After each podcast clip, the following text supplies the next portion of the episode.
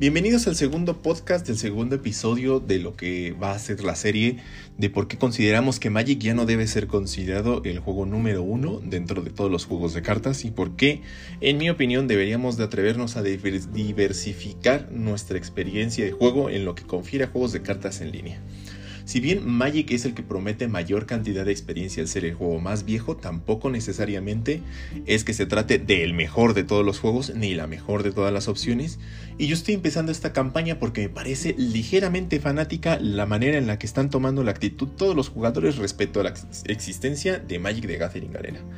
Pero bueno, antes de comenzar, quiero pedir primero una disculpa porque dije que se iba a ser un podcast semanal, pero pues al final no terminó siendo un podcast semanal. En su lugar está siendo un podcast.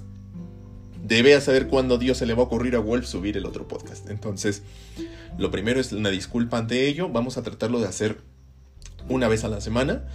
No lo prometo del todo, pero vamos a tratar de hacerlo una vez por semana. Y eh, la razón por la cual dejé tan pausada la existencia de este espacio es porque estaba muy agotado y como esto no es un stream y no necesito, más bien y necesito tener toda la atención puesta, pues al final el cansancio se me iba a notar porque iba a perder un poco las ideas, iba a perder un poco el hilo de la plática, etc. Pero bueno, vamos a comenzar.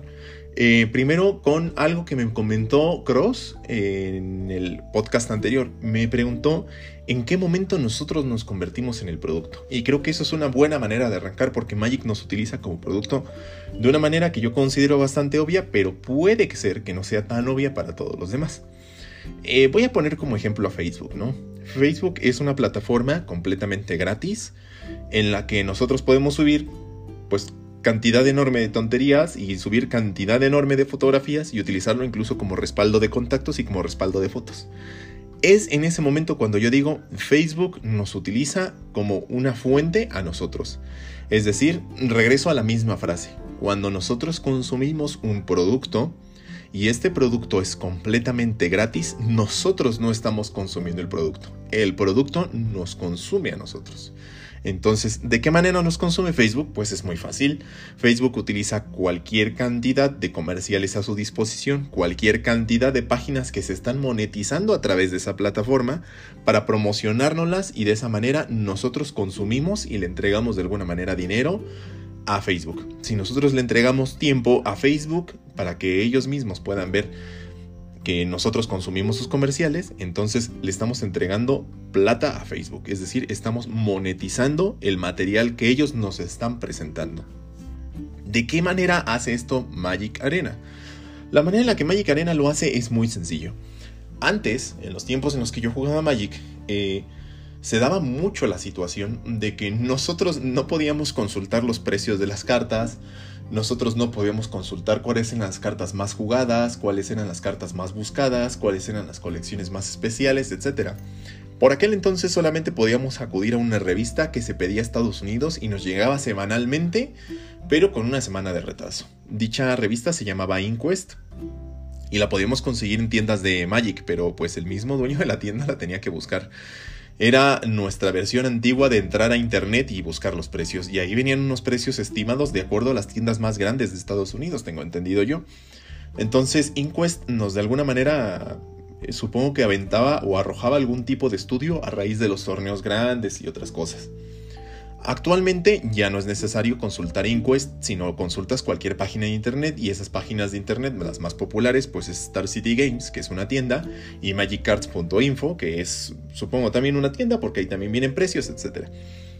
La cuestión es que eh, Magic, antes de que existiera su plataforma electrónica, tenía que hacer una consultoría de acuerdo a sus torneos a partir de la participación de sus jugadores de qué cartas estaban siendo más utilizadas.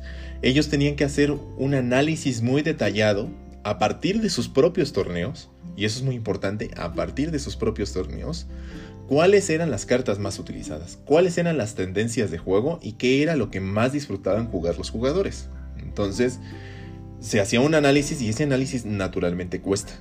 La forma en la que ahora Magic Arena lo hace completamente gratis y este es el momento en el que ellos nos consumen es que tienen todo completamente gratuito para que nosotros les digamos cuáles son las tendencias de juego, qué es lo que más va a jugar la gente y qué es lo que la gente va a disfrutar más al momento de estar ganando constantemente o de fabricar una estrategia, etc.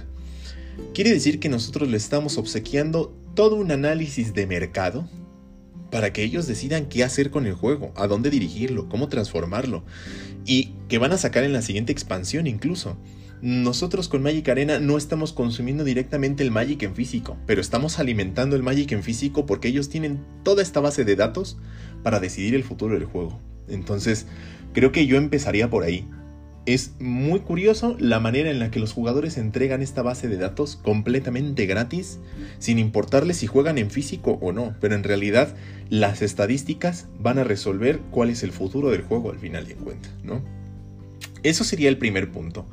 Eh, como segundo punto pondría en que las expansiones son demasiado frecuentes. Me parece que una expansión cada tres meses, estamos hablando de cuatro expansiones anuales, no suena tanto, pero al final, con que se recorren las expansiones frecuentemente, con que se recorren los bloques, con que se recorre todo el juego, pues vemos de que es una cantidad bastante alta.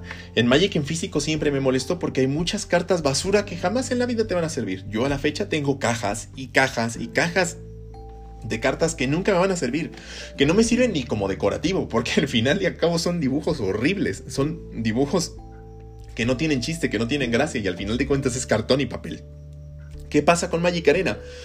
Pues nada, tampoco, pero son cosas que tienes ahí en la colección que tampoco vas a utilizar nunca. Y si eres una persona tanto como free to play, son cosas que te estorban a ti al momento de fabricar un mazo. Tanto como si eres un jugador pay to win, son cosas que te van a molestar porque al final de cuentas estás pagando por ellas. Ni siquiera te sirven para decorar tu libreta. Están ahí, existen nada más. Entonces, Creo que esa sería una gran problemática. El juego en sí es muy capitalista, nosotros siempre lo hemos sabido, pero la frecuencia con la que saca las cosas es abrumadora. Entonces, al final su oferta-demanda se vuelve demasiado grande y empiezan a ofertar tanto que generan una cantidad enorme de basura, tanto virtual como física. Y hay que considerar que eso siempre perjudica el metajuego, eso siempre perjudica la constancia y el cambio del mismo juego. Y al final, ¿qué pasa con esas expansiones frecuentes? Que todas son básicamente lo mismo. Yo dejé de jugar Magic hace algunos meses y sigo viendo básicamente el mismo mazo hasta la fecha, un mono rojo agresivo. Y lo juega muchísima gente. Y eso nuevamente va para la base de datos. Y eso nuevamente le va a decir a Magic a dónde dirigir su juego. A partidas rápidas, que eso es lo que parece divertirle a la gente. Pero yo creo que ellos están quitando diversión por satisfacción de victoria, que son cosas distintas. Pero eso lo dejamos para otro podcast. Luego, pondríamos en tercera, y eso es una crítica para la comunidad, eh, que nadie, nadie juzga a las grandes empresas, pero son muy severos con las pequeñas. A Magic le aplauden prácticamente todo. Y si le juzgan algo, dicen, bueno, pero no importa, lo perdono porque es Magic. Pero ¿qué pasa si tú llegas y les presentas otro pequeño juego independiente? Ellos lo único que van a decir es, no, pues este juego le falta tal, le falta tal, tiene demasiado tal, y empiezan a juzgar, juzgar, juzgar, juzgar. Y es al final como el ejemplo que yo les pongo en los restaurantes. Si tú vas y te paras frente a McDonald's y en el McDonald's dices, bueno, hombre, a mí no me gusta la comida de, de McDonald's, es una porquería, y te vas a comer a la fonda de Don Luis y en la fonda de Don Luis consumes unos tacos y dices, bueno, los tacos de Don Luis apestan y vas y lo dices a todo mundo, todo mundo va a dejar de consumir a Don Luis, pero a McDonald's nadie le va a dejar de consumir. Pasa lo mismo en Magic, tú puedes ir y criticar un juego independiente, tú puedes ir y juzgar un juego independiente, que si sus mecánicas, que si su arte, que si su música, que si cualquier cosa. Pero si vas y hablas mal de Magic, lo cual yo pocas veces lo he visto, muy poca gente habla mal de Magic, pero muy poca gente, eh, si la gente va y habla mal de Magic, nadie deja de jugar Magic, porque es Magic, porque a la gente le gusta seguir jugando algo que es grande, le gusta a la gente sentir esa seguridad de que están jugando algo que va a durar para siempre, y eso es un detalle muy importante que tiene el juego. Entonces, eso más bien sería mi crítica a un aspecto de la comunidad. Y pues al final nadie lo va a dejar de consumir. Creo que eso es algo que queda claro, incluso los podcasts no los hago con el propósito de que la gente lo deje de consumir, sino que lo hago con el propósito de que la gente se atreva a experimentar nuevas cosas, que se atreva a probar otras cosas sin ser tan juicioso, sin ser tan severo, olvidando que existe algo que se llama Magic Arena, olvidando que existe algo que se llama Hearthstone, olvidando que existen juegos grandes de Riot Games y cosas así. Piensen que es una pequeña empresa, que se están haciendo las cosas con el corazón y que lo principal es que es un juego que no es tan popular como para jugar a esta sobreoferta que nos está ofreciendo Magic. Y pues ya, eso sería todo para nuestro capítulo 2. Para el capítulo 3, pues ya veremos con qué vamos. Muchas gracias y esperamos vernos la otra semana.